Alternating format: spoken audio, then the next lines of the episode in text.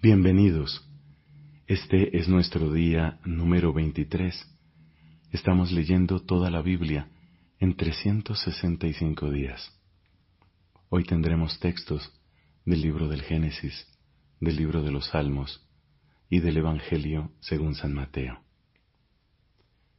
Pidamos auxilio del Espíritu Santo. Lo necesitamos. Recordemos siempre, el mismo Espíritu que inspiró las Escrituras es el que nos puede ayudar a comprenderlas y a vivirlas. En el nombre del Padre y del Hijo y del Espíritu Santo. Amén. Del libro del Génesis, capítulo 32.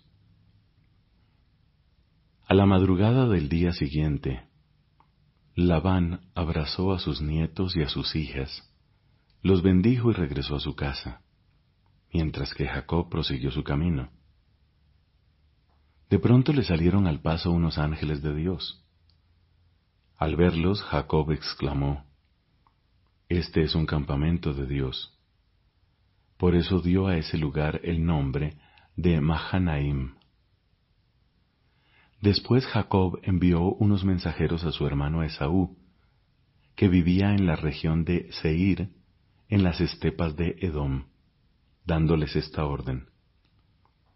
Digan a mi señor Esaú, así habla tu servidor Jacob. Fui a pasar un tiempo a la casa de Labán y me quedé allí hasta ahora. Poseo bueyes, asnos, ovejas, esclavos y esclavas. Mando a informar de esto a mi señor con la esperanza de que me reciba amigablemente. Pero los mensajeros regresaron con esta noticia. Fuimos a ver a tu hermano Esaú, y ahora viene a tu encuentro, acompañado de cuatrocientos hombres. Jacob sintió un gran temor y se llenó de angustia. Entonces dividió a la gente que lo acompañaba en dos grupos y lo mismo hizo con las ovejas, las vacas y los camellos, porque pensó, si Esaú acomete contra uno de los grupos y lo destruye, el otro quedará a salvo. Después pronunció esta oración.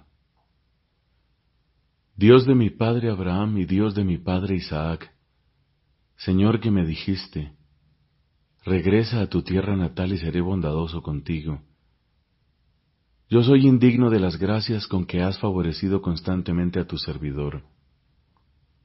Porque cuando crucé el Jordán no tenía más que mi bastón, y ahora he podido formar dos campamentos.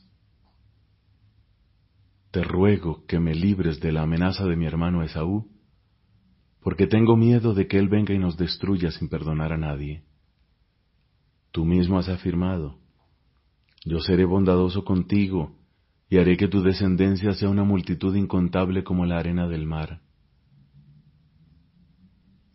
Después de pasar la noche en aquel lugar, Jacob tomó una parte de los bienes que tenía a mano para enviarlos como obsequio a su hermano Esaú. Eran doscientas cabras y veinte chivos, doscientas ovejas y veinte carneros, treinta camellas con sus crías, cuarenta vacas y diez toros, veinte asnas y diez asnos. Luego confió a sus servidores cada manada por separado y les dijo, Sigan adelante, pero dejen un espacio libre entre una manada y la otra. Y al que iba al frente le dio esta orden. Cuando mi hermano Esaú te salga al paso y te pregunte, ¿quién es tu patrón? ¿A dónde vas? ¿Y quién es el dueño de todo eso que está delante de ti? Tú le responderás, todo esto pertenece a tu servidor Jacob. Es un regalo que él envía a mi señor Esaú. Detrás de nosotros viene él personalmente. Jacob dio esa misma orden al segundo y al tercero, y a todos los demás que iban detrás de las manadas, diciéndoles, Cuando se encuentren con mi hermano Esaú, díganle todo esto. Y tengan cuidado de añadir, Detrás de nosotros viene tu servidor Jacob personalmente. porque pensaba, lo aplacaré con los regalos que me preceden y después me presentaré yo. Tal vez así me reciba bien. Y aquella noche Jacob permaneció en el campamento, mientras sus regalos iban delante de él.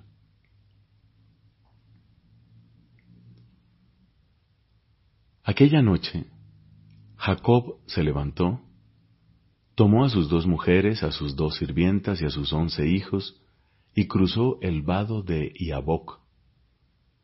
Después que los hizo cruzar el torrente, pasó también todas sus posesiones. Entonces se quedó solo, y un hombre luchó con él hasta rayar el alba. Al ver que no podía dominar a Jacob, lo golpeó en la articulación del fémur, y el fémur de Jacob se dislocó mientras luchaban. Luego dijo, Déjame partir porque ya está amaneciendo. Pero Jacob replicó, No te soltaré si antes no me bendices.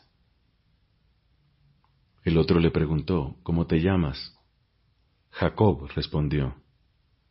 Él añadió, En adelante no te llamarás Jacob, sino Israel, porque has luchado con Dios y con los hombres, y has vencido. Jacob le rogó, Por favor dime tu nombre. Pero él respondió, ¿Cómo te atreves a preguntar mi nombre? Y allí mismo lo bendijo. Jacob llamó a aquel lugar con el nombre de Peniel, porque dijo, He visto a Dios cara a cara, y he salido con vida. Mientras atravesaba Peniel, el sol comenzó a brillar, y Jacob iba rengueando del muslo. Por eso los israelitas no comen hasta el presente el nervio ciático que está en la articulación del fémur, porque Jacob fue tocado en la articulación del fémur, en el nervio ciático.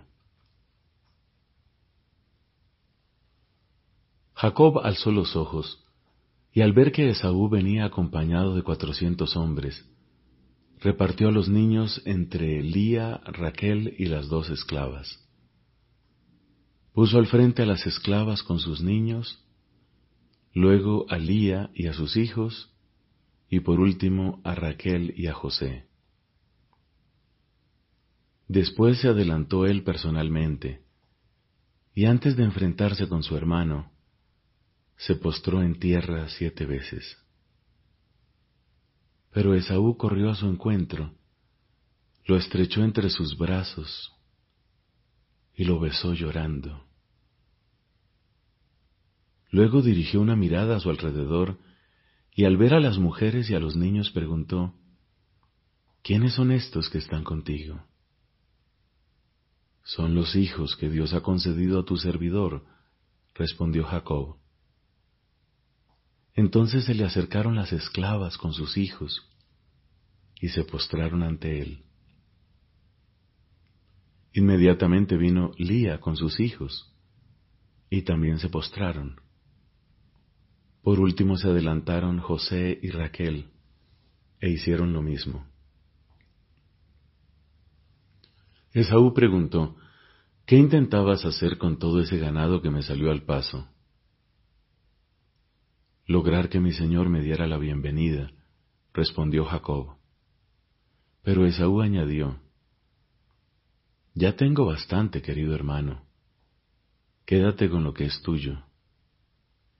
No, le dijo Jacob, si quieres hacerme un favor, acepta el regalo que te ofrezco, porque ver tu rostro ha sido lo mismo que ver el rostro de Dios, ya que me has recibido tan afectuosamente. Toma el obsequio que te ha sido presentado, porque Dios me ha favorecido y yo tengo todo lo necesario y ante tanta insistencia, Esaú aceptó. Después Esaú continuó diciendo, Vámonos de aquí y yo te serviré de escolta. Pero Jacob respondió, Mi señor sabe que los niños son delicados. Además, las ovejas y las vacas han tenido cría y yo debo velar por ellas. Bastará con exigirles un solo día de marcha forzada para que muera todo el rebaño.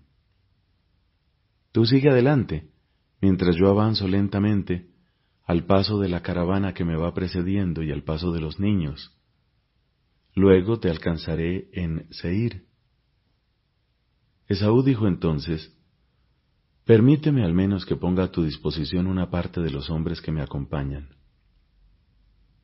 ¿Para qué? respondió Jacob. Basta que seas benévolo conmigo. Aquel mismo día, Esaú emprendió el camino de regreso a Seir, mientras que Jacob siguió avanzando hasta Sucot. Allí edificó una casa para él y chozas para el ganado. Fue por eso que se dio a ese lugar el nombre de Sucot, que significa chozas. A su regreso de Padán Aram, Jacob llegó sano y salvo a la ciudad de Siquem, que está en la tierra de Canaán, y acampó a la vista de la ciudad. Después compró a los hijos de Hamor, el padre de Siquem, por cien monedas de plata, la parcela de campo donde había instalado su campamento. Allí erigió un altar al que llamó Dios, Dios de Israel. Palabra de Dios. Te alabamos, Señor.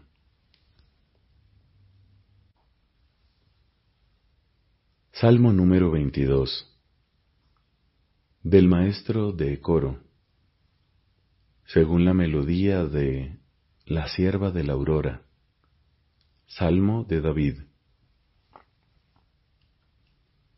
Dios mío, Dios mío, ¿por qué me has abandonado? ¿Por qué estás lejos de mi clamor y mis gemidos? Te invoco de día y no respondes, de noche y no encuentro descanso. Y sin embargo tú eres el santo que reinas entre las alabanzas de Israel. En ti confiaron nuestros padres, confiaron y tú los libraste. Clamaron a ti y fueron salvados. Confiaron en ti y no quedaron defraudados.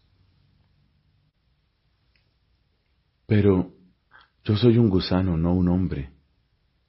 La gente me escarnece y el pueblo me desprecia los que me ven se burlan de mí, hacen una mueca y mueven la cabeza diciendo, Confío en el Señor, que Él lo libre, que lo salve si lo quiere tanto. Tú, Señor, me sacaste del seno materno, me confiaste al regazo de mi madre. A ti fui entregado desde mi nacimiento, desde el seno de mi madre tú eres mi Dios. No te quedes lejos porque acecha el peligro y no hay nadie para socorrerme me rodea una manada de novillos, me acorralan toros de Bazán, abren sus fauces contra mí como leones rapaces y rugientes. Soy como agua que se derrama y todos mis huesos están dislocados. Mi corazón se ha vuelto como cera y se derrite en mi interior. Mi garganta está seca como una teja y la lengua se me pega al paladar. Me rodea una jauría de perros me asalta una banda de malhechores, taladran mis manos y mis pies, y me hunden en el polvo de la muerte. Yo puedo contar todos mis huesos. Ellos me miran con aire de triunfo, se reparten entre sí mi ropa y sortean mi túnica. Pero tú, Señor, no te quedes lejos. Tú que eres mi fuerza, ven pronto a socorrerme. Libra mi cuello de la espada y mi vida de las garras del perro Sálvame de la boca del león, salva a este pobre de los toros salvajes. Yo anunciaré tu nombre a mis hermanos, te alabaré en medio de la asamblea. Alábenlo los que temen al Señor, glorifíquenlo descendientes de Jacob, témanlo descendientes de Israel, porque Él no ha mirado con desdén, ni ha despreciado la miseria del pobre, no le ocultó su rostro, y lo escuchó cuando pidió auxilio. Por eso te alabaré en la gran asamblea y cumpliré mis votos delante de los fieles. Los pobres comerán hasta saciarse y los que buscan al Señor lo alabarán, que sus corazones vivan para siempre. Todos los confines de la tierra se acordarán y volverán al Señor, Todas las familias de los pueblos se postrarán en su presencia, porque solo el Señor es Rey y Él gobierna las naciones. Todos los que duermen en el sepulcro se postrarán en su presencia. Todos los que bajaron a la tierra doblarán la rodilla ante Él, y los que no tienen vida glorificarán su poder. Hablarán del Señor a la generación futura, anunciarán su justicia a los que nacerán después, porque esta es la obra del Señor. Padre, te da gloria a tu Hijo en el Espíritu Santo, como era en el principio, ahora y siempre, por los siglos de los siglos. Amén.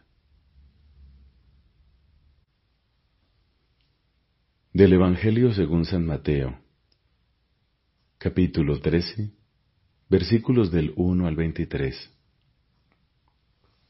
Aquel día Jesús salió de la casa y se sentó a orillas del mar una gran multitud se reunió junto a él, de manera que debió subir a una barca y sentarse en ella, mientras la multitud permanecía en la costa.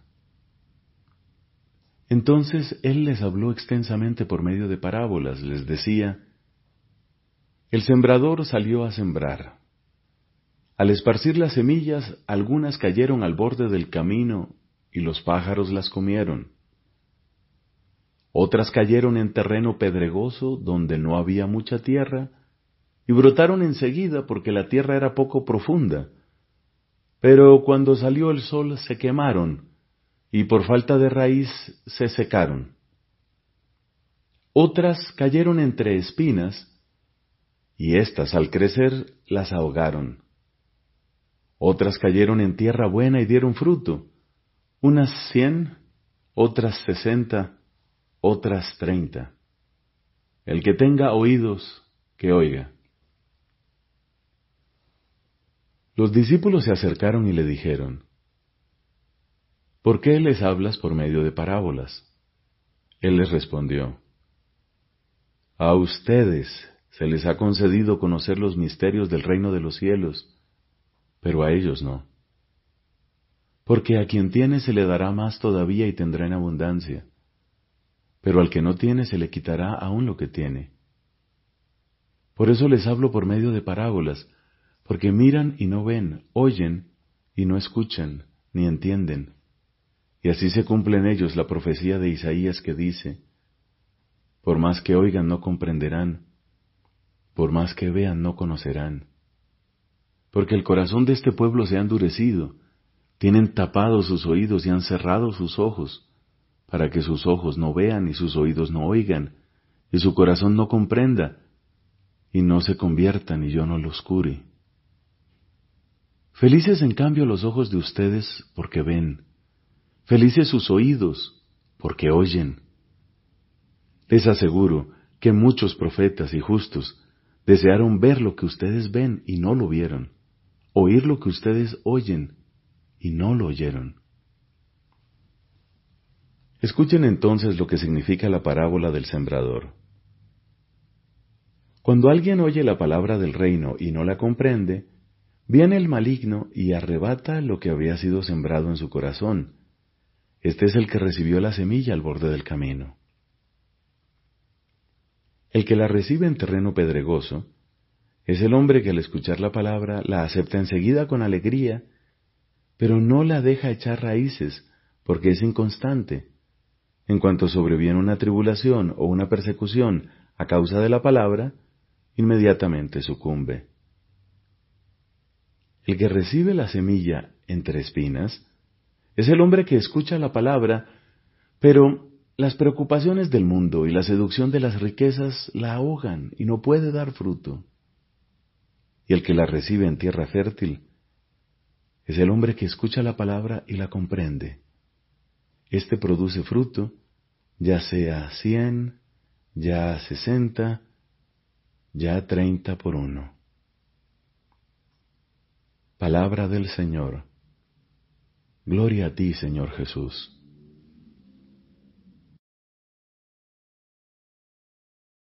El credo, símbolo de los apóstoles. Creo en Dios Padre Todopoderoso, Creador del cielo y de la tierra. Creo en Jesucristo, su único Hijo, nuestro Señor, que fue concebido por obra y gracia del Espíritu Santo. Nació de Santa María Virgen. Padeció bajo el poder de Poncio Pilato. Fue crucificado, muerto y sepultado.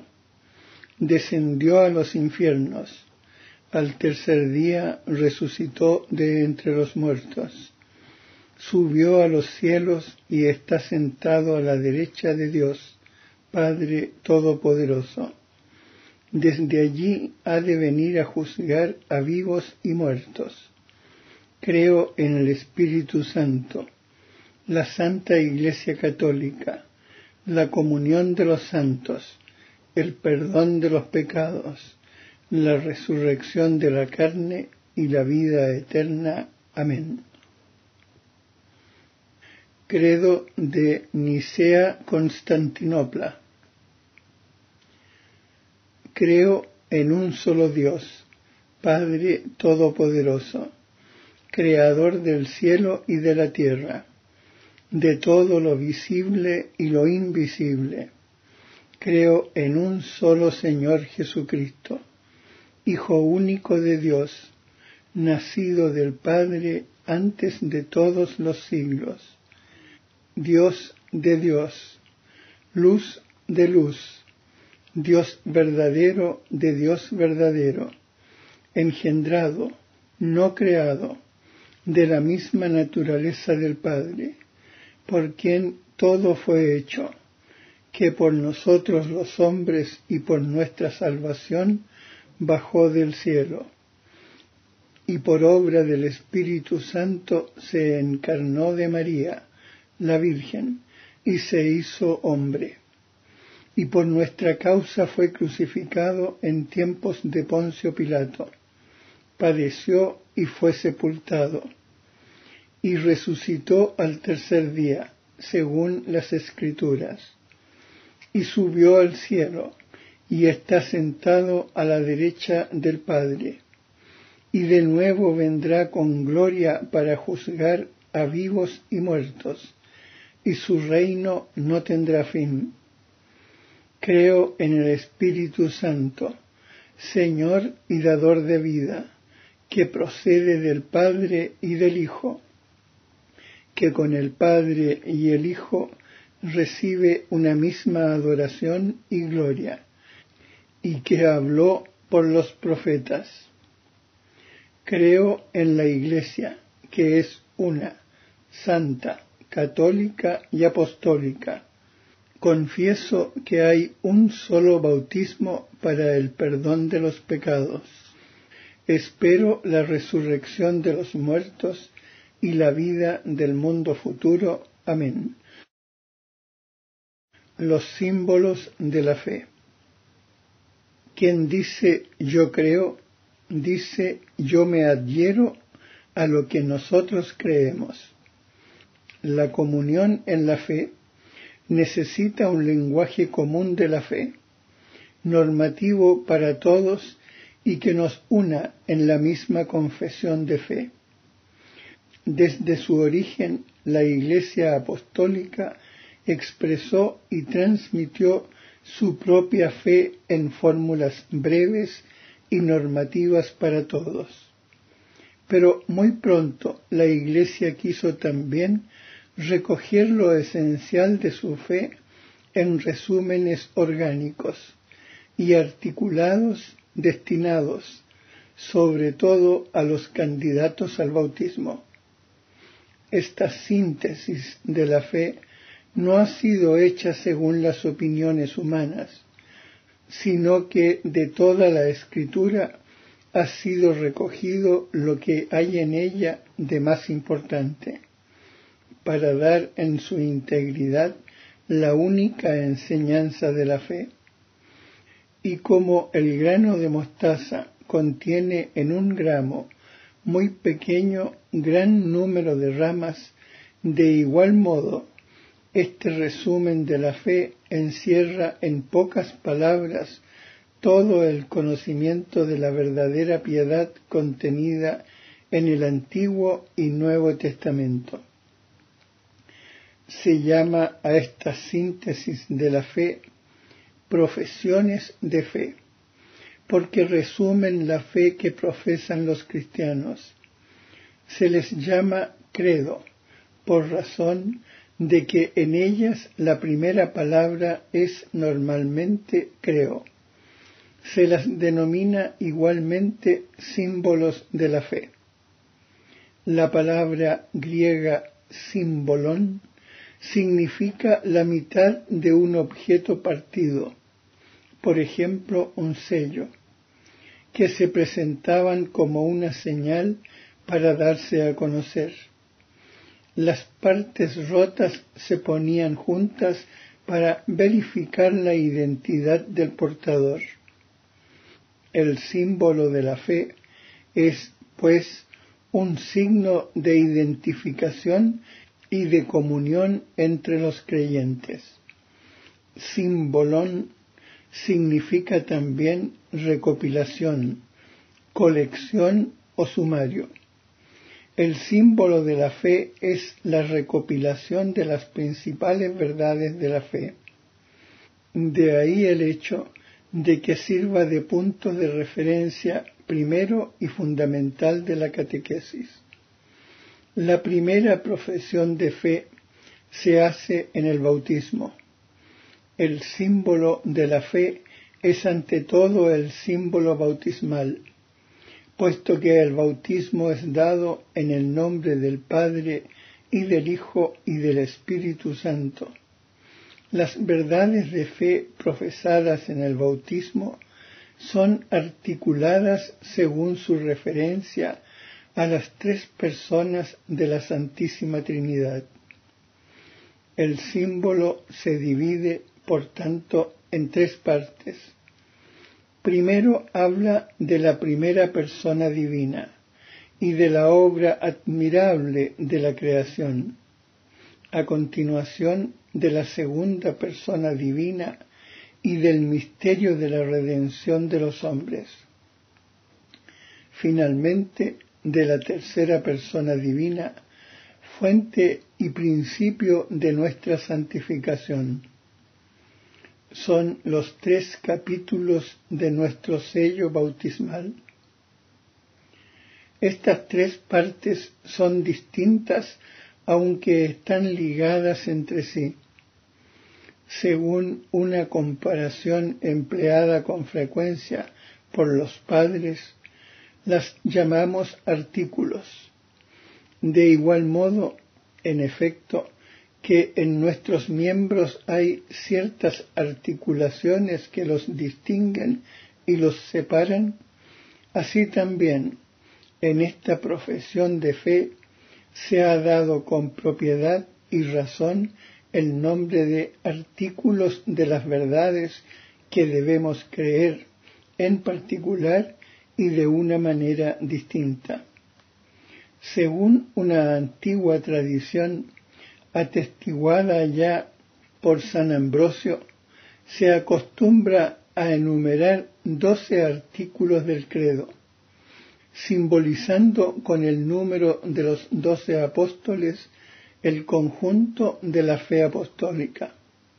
A lo largo de los siglos, en respuesta a las necesidades de diferentes épocas, han sido numerosas las profesiones o símbolos de la fe, los símbolos de las diferentes iglesias apostólicas y antiguas, el símbolo quincunque, llamado de San Atanasio, las profesiones de fe de varios concilios, de Toledo, de Letrán, de León, de Trento, o de algunos papas según la Fides Damasi, o el credo del pueblo de Dios de Pablo VI.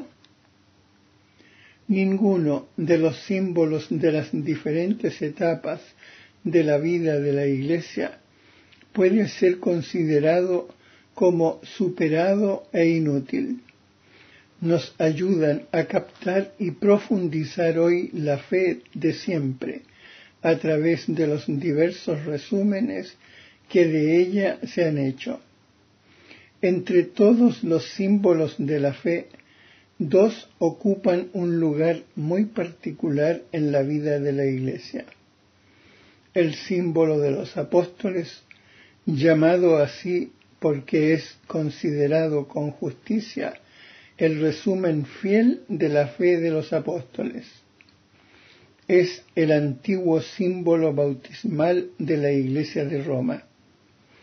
Su gran autoridad le viene de este hecho. Es el símbolo que guarda la Iglesia romana, la que fue sede de Pedro, el primero de los apóstoles, y a la cual él llevó la doctrina común el símbolo llamado de Nicea Constantinopla debe su gran autoridad al hecho de que es fruto de los dos primeros concilios ecuménicos, el año 325 y el año 381.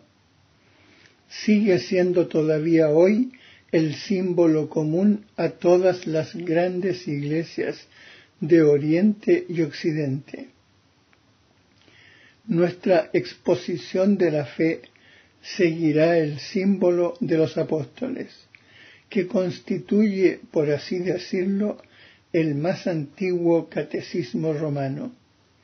No obstante, la exposición será completada con referencias constantes al símbolo de Nicea Constantinopla, que con frecuencia es más explícito y más detallado, como en el día de nuestro bautismo, cuando toda nuestra vida fue confiada a la regla de doctrina, acogemos el símbolo de esta fe nuestra que da la vida. Recitar con fe el credo es entrar en comunión con Dios Padre, Hijo y Espíritu Santo es entrar también en comunión con toda la Iglesia que nos transmite la fe y en el seno de la cual creemos. Este símbolo es el sello espiritual, es la meditación de nuestro corazón y el guardián siempre presente, es con toda certeza el tesoro de nuestra alma.